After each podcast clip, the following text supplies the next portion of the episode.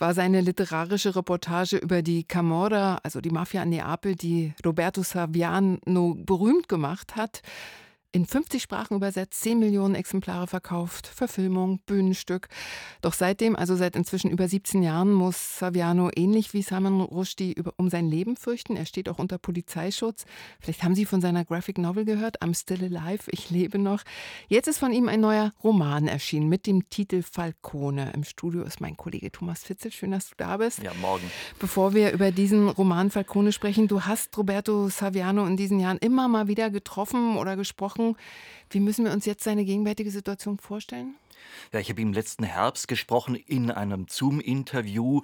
Er lebt ja ständig einem anderen Wohnort. Man darf nicht wissen, wo er wohnt. Ich war doch ein bisschen erschrocken, weil es sind so viele Jahre vergangen, seit wir uns das letzte Mal in Berlin getroffen hatten.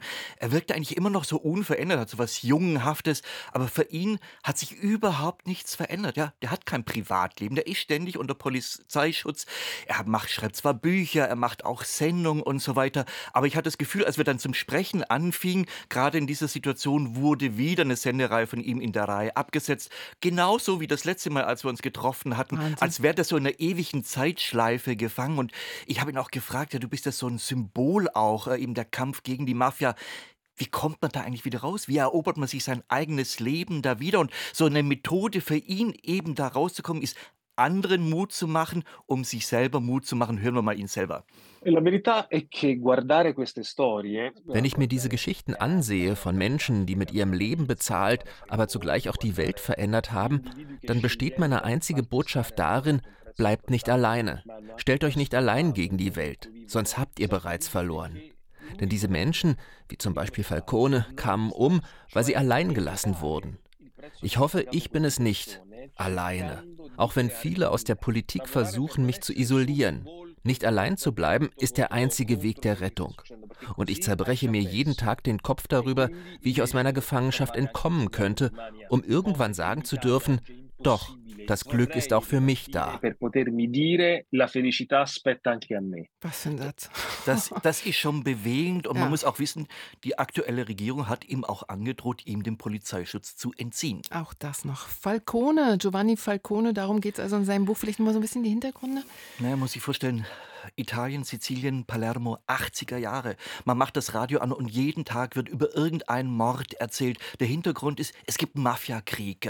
Da kämpft so die alte Cosa Nostra gegen eine neue Gruppe, die kommen so aus dem Hinterland, Corleone, die sind noch brutaler.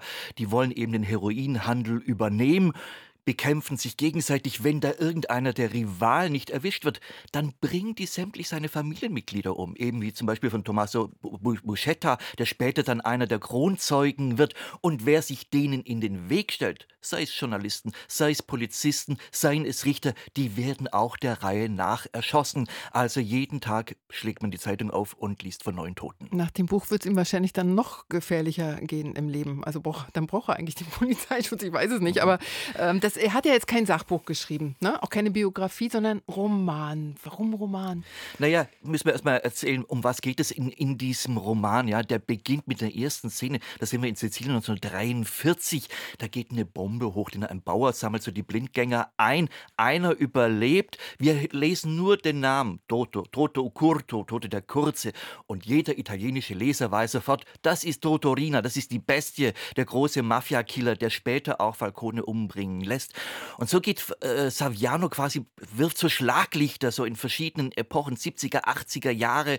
Wir erfahren immer wieder, ah, da kommt ein neuer Polizist, da kommt ein neuer Untersuchungsrichter. Saviano muss das gar nicht erzählen. Wir wissen, auch der und der wird bald umgebracht. Tipp für deutsche Leser, die viele Namen nicht kennen werden. So immer nebenher googeln, nachgucken und dann liest man sofort, ah, der wird umgebracht, das ist der jene.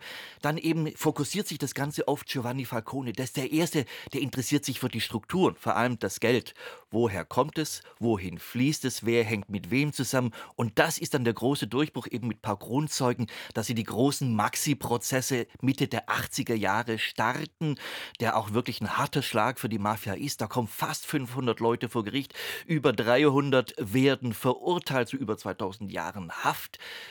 Die Mafia rächt sich am Ende an Falcone. Zwei große Bombenattentate. Er und seine Frau kommen ums Leben. Später sein Freund und Kollege Paolo Borsolini. Vorher muss man aber erleben, wie nach diesen Maxi-Prozessen Falcone immer mehr isoliert wird. Ja, er gerät in das Räderwerk von Politik und Justiz. Das ist alles natürlich sehr italienisches High-Speed-Tempo, was wir hier erleben, mhm. wie die Politik und Justiz funktioniert. Jetzt hast du gefragt, wie funktioniert der Roman? Das ist sehr szenisch gebaut. Ja, wir haben da Dialoge um Dialoge. Und das entspringt alles, obwohl alles der Realität ist, ist alles die Fantasie von Saviano. Und um was, was will er damit eigentlich zeigen? Ja, er zeigt ja intime Momente von Falcone und so weiter. Er möchte, dass wir uns an diese Menschen erinnern, dass sie auch ein glückliches Leben hatten, ja, dass sie ein Leben jenseits der Mafia hatten. Das ist die wichtige Botschaft dieses Romans. Und das spielt wahrscheinlich dann heute doch nicht mehr so eine Rolle, weil es ist ja schon eine Weile her, weil ich jetzt sagte, dass es heute noch gefährlich ist, sowas zu schreiben. Aber ganz kurz noch, hast du das Buch gern gelesen? obwohl ich eigentlich alles kenne und man weiß ja, wo es hinläuft. Es läuft auf die Ermordung hinaus. Man liest es doch mit angehaltenen Atem und es ist vor allem mit einer großen Empathie für all diese Leute geschrieben. Ja, es ist ein großes Requiem auch für die wirklich, die ihr Leben gelassen haben. Roberto Savianos neuer Roman heißt Falcone. Annette Kopiecki hat ihn für Hansa übersetzt. Fast 550 Seiten, die kosten 32 Euro. Danke, Thomas.